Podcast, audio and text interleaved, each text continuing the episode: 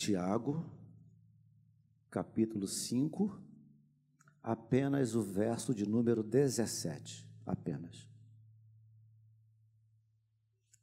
Elias era homem semelhante a nós, sujeito aos mesmos sentimentos, e orou com instância para que não chovesse sobre a terra.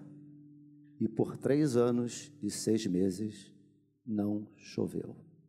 Mais uma vezinha.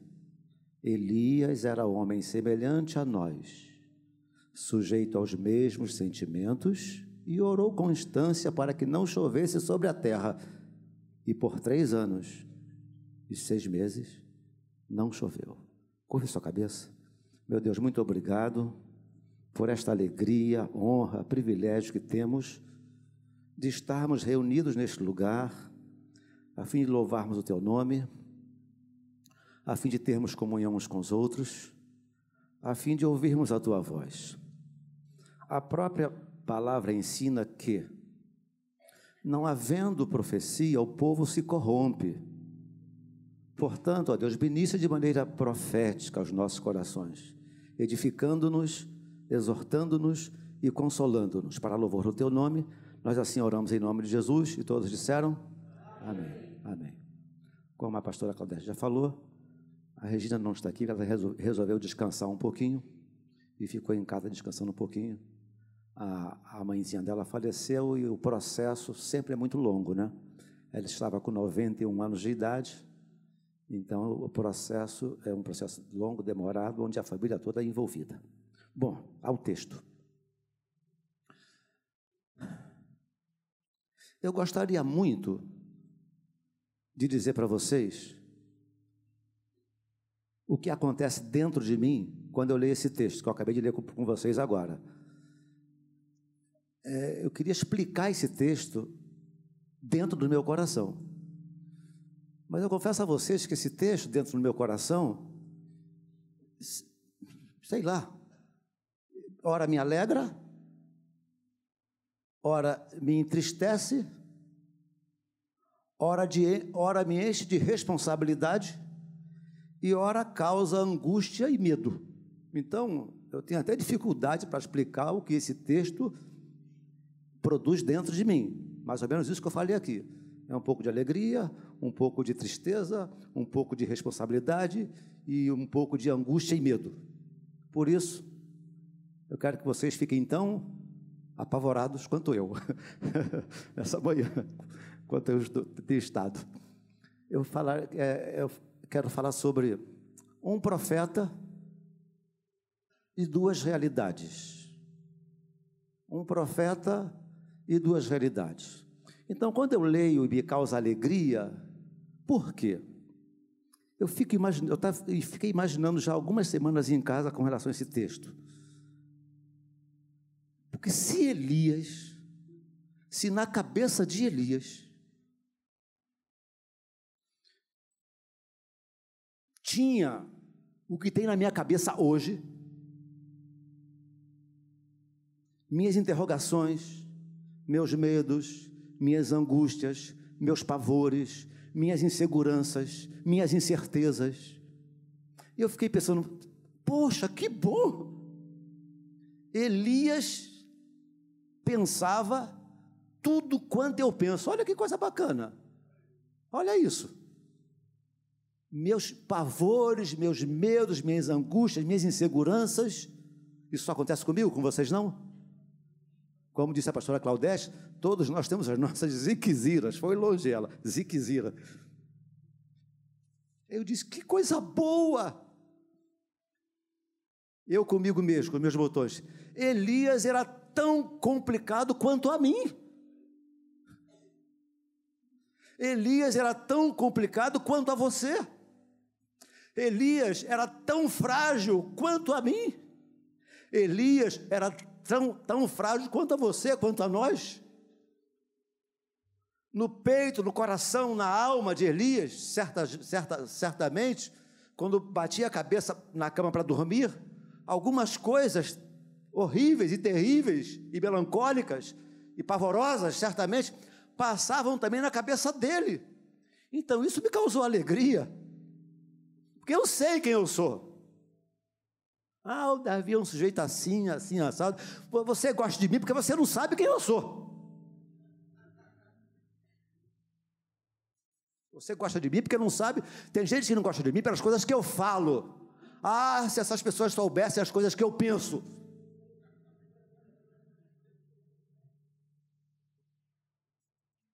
Tem coisas que eu penso que eu tenho vergonha de mim mesmo. Que eu digo, meu Deus, eu pensei isso. Eu, pastor, há tantos anos pensei isso. E eu fiquei assim, meu Deus, que coisa boa! Elias tinha mes os mesmos questionamentos que eu. Isso me alegrou. Mas que bom que a história não acaba aí, né? Aí eu tenho que dar um pulinho com vocês, se você puder aí, voltar a sua Bíblia um pouquinho ao, ao, ao livro de. Primeiro livro dos Reis 17. Volta um pouquinho sua Bíblia aí, você estava em Tiago, volta agora a Reis 17. Primeiro o livro dos Reis, capítulo 17. Primeiro o livro dos Reis, capítulo de número 17. Este homem, sujeito às mesmas paixões, às mesmas ziqueziras, os mesmos medos, as mesmas interrogações, as mesmas angústias, os mesmos desesperos. No capítulo 17, Reis 1, versículo 1, 17, 1 diz: então, então Elias, o tesbita, dos moradores de Gileade, disse a Acabe: Tão certo como vive o Senhor, Deus de Israel, perante cuja face estou, nem orvalho, nem chuva haverá nestes anos, segundo a minha palavra. Agora eu saio da alegria que estava tendo em função de, de, desse profeta ser tão frágil quanto a mim, e vou entrar na responsabilidade de dizer coisas que esse homem dizia, segundo a minha palavra o que vai acontecer, vai acontecer conforme o Deus que eu sirvo, que eu tenho servido com integridade, tenho servido esse Deus com, com, com, com, com, com meu coração, minha alma, meu entendimento, e o que eu vou falar, eu vou falar e ele vai fazer acontecer, porque eu estou falando, olha a responsabilidade, segundo a minha palavra o que vai acontecer, vai acontecer segundo eu estou dizendo. Como que dizendo assim, olha, eu vou dizer, eu vou dizer alguma coisa e ao invés de vocês falarem amém, quem vai falar amém é o Deus criador dos céus e da terra. Irmãos, pensem na nossa responsabilidade. Segundo a minha palavra é, é, tão certo como vive o Senhor, Deus de Israel, perante cuja face estou. Eu tenho andado com Ele eu tenho vivido com Ele, eu tenho falado com Ele, eu tenho desfrutado de amizade dEle, eu sei, eu conheço os gostos dEle, eu sei o que satisfaz a Ele, eu sei que o, o, que, o que não satisfaz ao coração dEle, eu sei o que agrada ao seu coração, e eu sei o que entristece o seu coração. Eu sei as coisas que Ele quer que eu faça e as coisas que Ele quer que deseja que eu não faça. Queridos, olha a nossa responsabilidade. Meu Deus, nem chuva haverá nestes anos, segundo a minha palavra. Esse capítulo 17 é um capítulo recheado de milagres. Daí, Deus manda ele para Querite e diz assim: Olha, vai para lá, meu amigo, vai para lá, meu servo. Eu quero bater um papo contigo num lugar mais calmo. Lá não tem o, o que comer. Ai, mas não se preocupa, meu amigo. De manhã eu vou mandar para você pão quentinho com carne, tá bom? Vai para lá, tem uma fonte lá de água cristalina, você vai ficar por lá. Eu fico, eu fico em casa imaginando essas coisas e dá nó na minha cabeça. Eu não tenho dificuldade em acreditar que o, que o, o corvo tenha levado um pedaço de carne. Ele caçou, pegou. E o pão, em que padaria ele comprou? Roubou de que? De que cozinha? Aí pela manhã, manhã cedinho, ele olhava no horizonte e lá vinha um abutre, um corvo, coisa parecida, um burubu, sei lá. Pão numa das patas e carne na outra pata. Deus cuidando. Se você procurar entender, segundo a exegese, tu vai fundir a cuca. É dizer que crê que aconteceu, está acabado e pronto, como diz os irmãozinhos da Assembleia de Deus. Deus faz o que quer, na hora que quer, ninguém tem nada com isso e não dá explicação para ninguém. Ele quis usar o abutre, poderia ter sido uma formiga. Vai para lá, filho. Aí os, os corvos levam pão e carne toda manhã e toda noite. Ainda, ainda nesse capítulo 17, verso 16, ele multiplica o azeite da viúva. Não é o azeite de Elias. Foi, foi, foi, não é o azeite de Eliseu. Foi Elias quem ungiu Eliseu. Quem sabe Eliseu ganhou ousadia e autoridade, porque já sabia da história de Elias.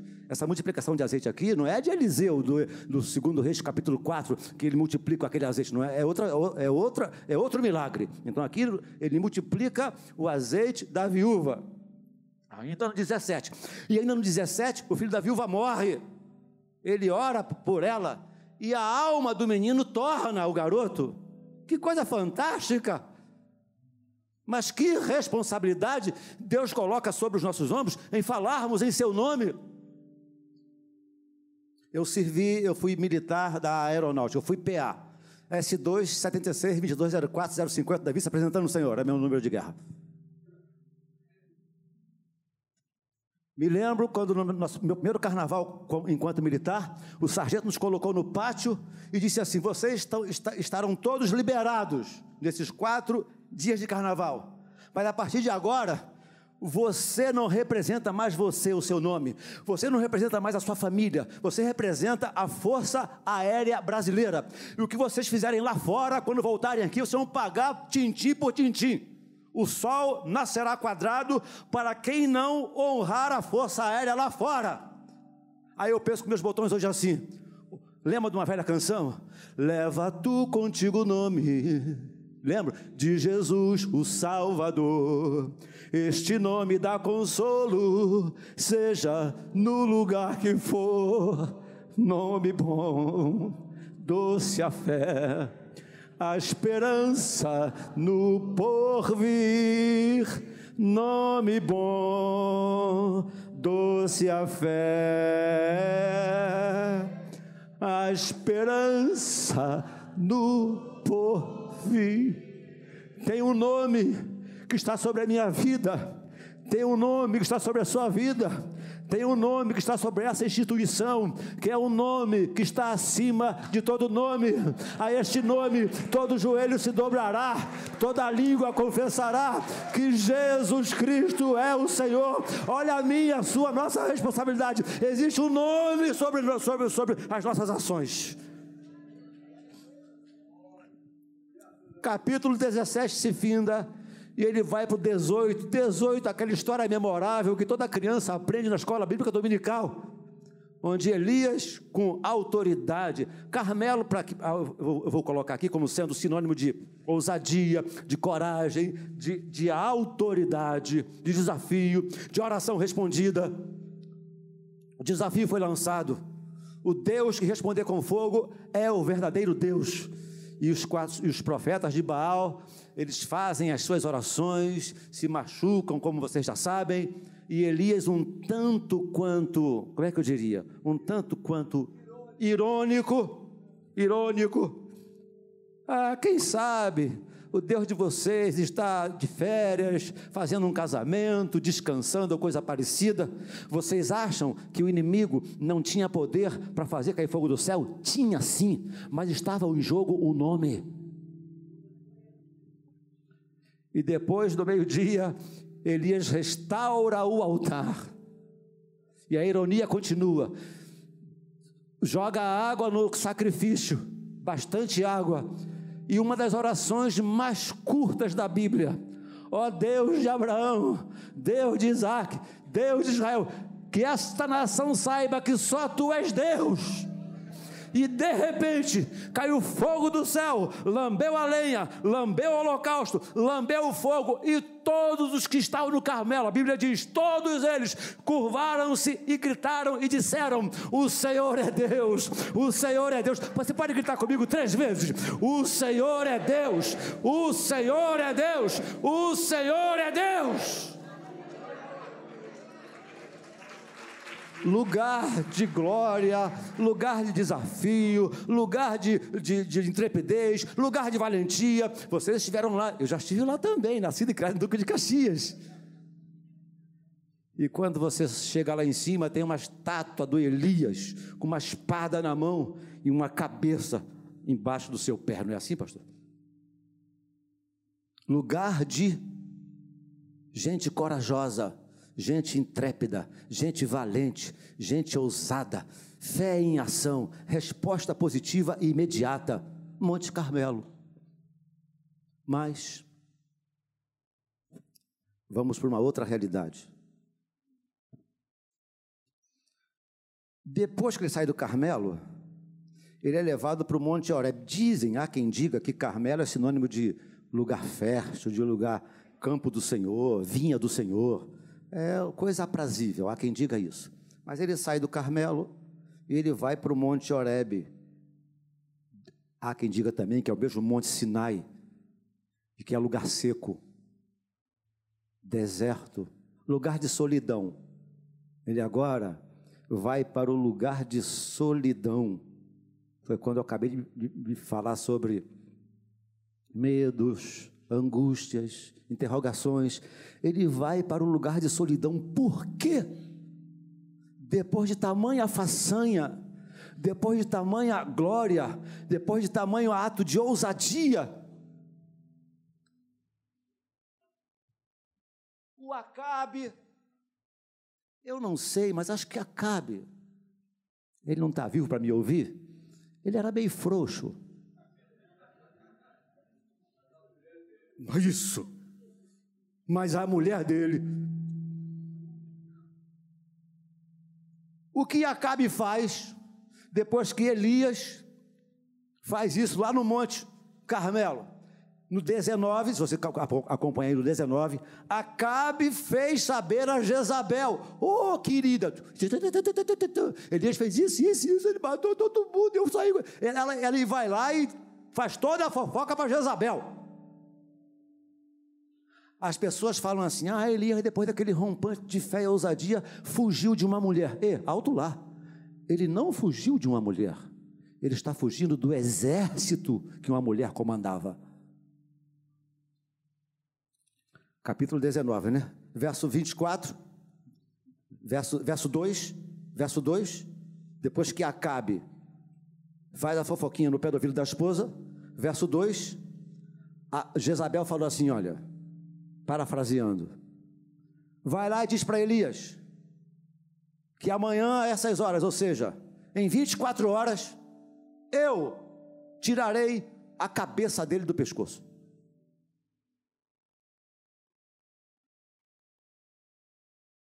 Vou acabar com a raça dele. E ela sai então na perseguição ao profeta. Verso 3, 19, 3. 19, 3. Elias teve medo. Vocês podem repetir comigo? Um, dois, três e já. Ele teve medo. Deus me reserva o direito de de vez em quando sentir medo. Elias teve medo. Verso 4: ficou angustiado, pediu para si a morte. Ele fica angustiado, pede para si a morte. E agora? E agora? Agora eu diria o seguinte: agora é hora de entrar Deus na atuação Deus atuar no coração desse homem, para que de alguma forma um milagre seja feito, não exteriormente falando, mas dentro dele. Elias está se sentindo abandonado, um profeta, duas realidades. Ele está se sentindo abandonado, ele está se sentindo inseguro, ele está cansado, ele está angustiado, está pensando em suicídio Olha que coisa tenebrosa. E foge. Aí, 19:5. Deus começa a entrar na história através de um anjo. Preste atenção. De vez em quando, eu e você, nós temos o direito de estarmos nessa encrenca parecida com a encrenca que Elias se meteu. Lugar, depois do lugar inóspito, lugar angustiante, se vai para a caverna, pede para si a morte. 19,5 diz o seguinte: olha, um anjo aparece. Deus sempre enviará um anjo para que de uma, uma forma ou de outra, nós, enquanto seus servos, sejamos restaurados. Você pode dar um glória a Deus? De uma forma ou de outra, Deus fará algo, Deus pensará em algo a fim de restaurar a saúde emocional, sentimental, espiritual, física dos seus servos. Então, no verso 5 eu fiquei apaixonado, porque diz aqui: ó, um anjo aparece, um anjo aparece para Elias, um anjo toca numa pedra, faz com que a pedra se transforme em brasa, uma churrasqueira maravilhosa. O anjo toca na pedra, a pedra se transforma em brasa viva o anjo coloca carne, aleluia. O anjo coloca carne na pedra, assa a carne e segundo o pastor Paulo, picanha. Eu preferiria um filé mignon. Um pão, o verso, verso 6, um pão cozido sobre a pedra, um pão cozido sobre pedras em brasa e uma botija de água. Preste atenção.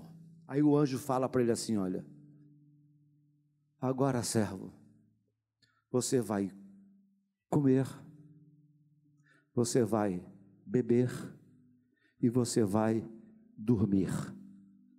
Comigo, você vai. Você vai. De vez em quando, o tratamento de Deus para restaurar o nosso espírito, alma e corpo seja exatamente esse, ó. Comer, beber e dormir. Durante muito tempo na minha vida, muitos anos na minha vida, eu não me dei o direito de descansar, não me dei o direito de, de desopilar a cabeça, sempre achando que o reino de Deus tem pressa. Eu descobri, tenho descoberto hoje, que muito mais que a pressa de Deus em querer que eu faça, Ele deseja cuidar de mim. Ele deseja cuidar de você. Elias come, bebe, dorme. Descansa. Descansa um pouco mais. Bebe um pouco mais. Coma um pouco mais, e parafraseando, e permaneça em paz na alma. Fica em paz, Elias. Então o anjo diz isso para ele. E então que aqui Aí ele comeu, bebeu e dormiu. Aí, como se não bastasse, depois que acorda, o que, que o anjo faz? Mais carne, mais pão e mais água.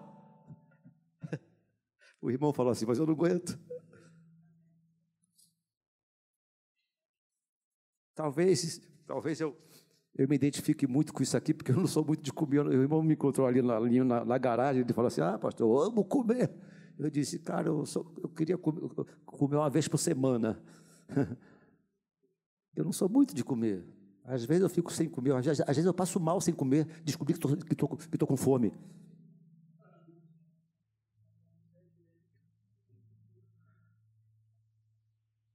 Davi, come bastante. O meu cardiologista falou assim, cara, falou para o meu cardiologista, está precisando comer umas gordurinhas. Que mediu aqui é 0, alguma coisa, disse, você está precisando de comer gordura comer linguiça.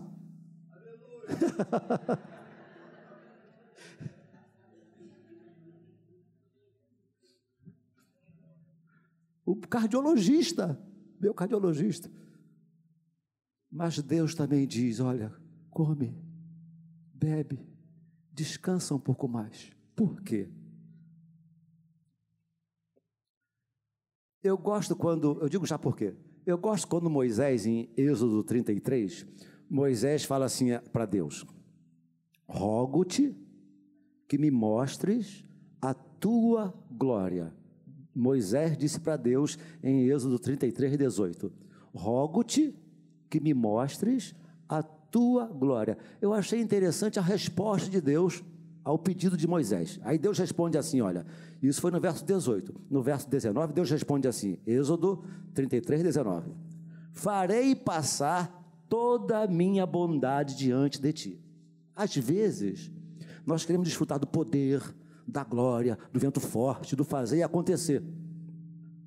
Mas de repente, Deus esteja, Deus esteja querendo que eu e você, que nós desfrutemos de Sua bondade e misericórdia. Calma, sossega o teu coração. Senhor, rogo-te que me mostre a tua glória. Aí Deus fala: tá bom, Moisés, farei passar toda a minha bondade. Eu estou precisando sossegar e entender que Deus está interessado em que eu desfrute de Sua bondade e misericórdia. Sabe por que o anjo deu carne e água e descanso para Elias? Por causa da bondade e misericórdia de Deus. Sabe por que voltou a segunda vez? Por causa da bondade e misericórdia. Farei passar toda a minha bondade. Aliás, um dos salmos mais recitados no Brasil, pelo menos, é o 23, que diz lá: bondade e misericórdia certamente me seguirão todos os dias da minha vida e habitarei na casa do Senhor para todo sempre. Eu estou precisando aprender a desfrutar da bondade e misericórdia. Tudo que eu vejo à minha frente, eu linko a bondade e misericórdia. Deus tem sido um Deus bondoso e misericordioso e deseja nos dar pão, carne e descanso. Por quê? Finalizando agora. Ele diz assim, ó: Come, bebe, descansa, porque eu vou te usar mais. Eu estava pensando que era para minha aposentadoria, não é não. Não é para aposentadoria não. Elias, eu vou usar você, mas eu estou cuidando de você. Olha que coisa maravilhosa. Eu estou cuidando de você da sua vida psicológica, sentimental, espiritual, espírito, alma e corpo, sabe por causa de quê, Elias? Eu quero usar você ainda mais. Deus quer cuidar do nosso corpo, alma e espírito, dentre outras coisas, porque Ele deseja nos usar ainda mais. Você pode dar uma glória a Deus por isso? Mais. Aí ele sai da caverna é hora de sair da caverna. Chega de caverna, chega de interrogação, chega de angústia, chega de medo. Chega! Tá bom, eu tenho o direito de curtir? Tenho. Mas não ficar lá dentro lambendo os próprios ferimentos. Sai, sai da caverna, sai desse lugar inóspito, sai desse lugar seco, sai desse lugar onde você está morrendo em vida. Eu quero usar você, Elias. É hora de sair da caverna. Ouça-me, por favor, em nome de Jesus. Está na hora de você e eu, nós sairmos de nossas cavernas existenciais e se colocar à disposição de Deus. Você não está sozinho. Aí no verso 16 do mesmo capítulo, do mesmo capítulo 19 dos reis, você vai ungir Eliseu, profeta, em teu lugar. Dois, você vai ungir o rei da Síria. Três, você vai ungir o rei de Israel. Ou seja, vai trabalhar. Vai trabalhar, Elias, porque de você eu cuido parafraseando, se envolva com Deus, correndo de Deus, das suas contas, Deus vai providenciar. A sua dispensa, o corvo ou os corvos vão chegar. Deus, de uma forma ou de outra, suprirá cada uma de suas e minhas necessidades. Vamos parar de ficar lambendo os próprios ferimentos. Saiamos de nossas cavernas existenciais. Deus deseja usar-nos. Deus deseja usar você. Deus deseja usar sua voz, seu olhar, sua simpatia. Deus deseja usar a grana que você tem. Amém? Amém. Jó disse assim. Jó disse assim. Jó falou assim, Jó 29, eu acho que é o versículo 13, eu não sei.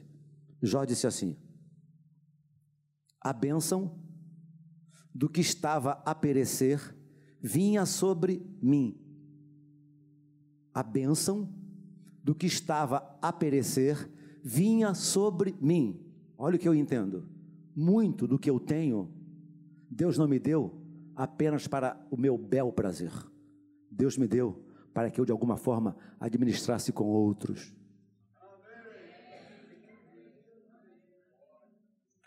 Muito do que está em sua conta bancária não é só seu. Muito do seu salário não é só seu.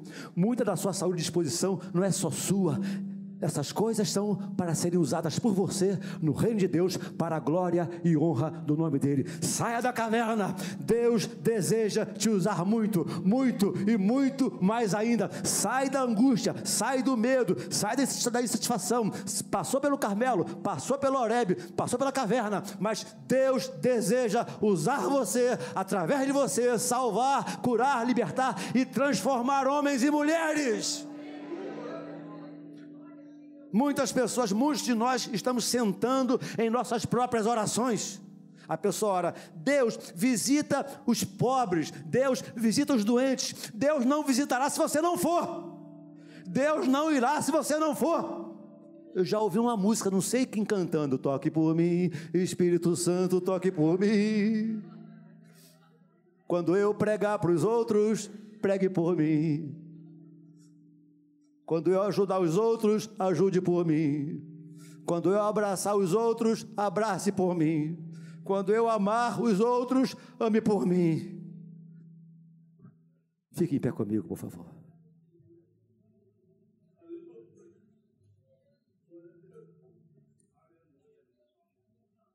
Faltam dez minutinhos para nós encerrarmos as nossas reuniões. Carmelo monte de glória. Oreb, lugar seco e inóspito. Caverna, lugar de gente que quer morrer. Mas Deus sempre envia um anjo a nos fortalecer.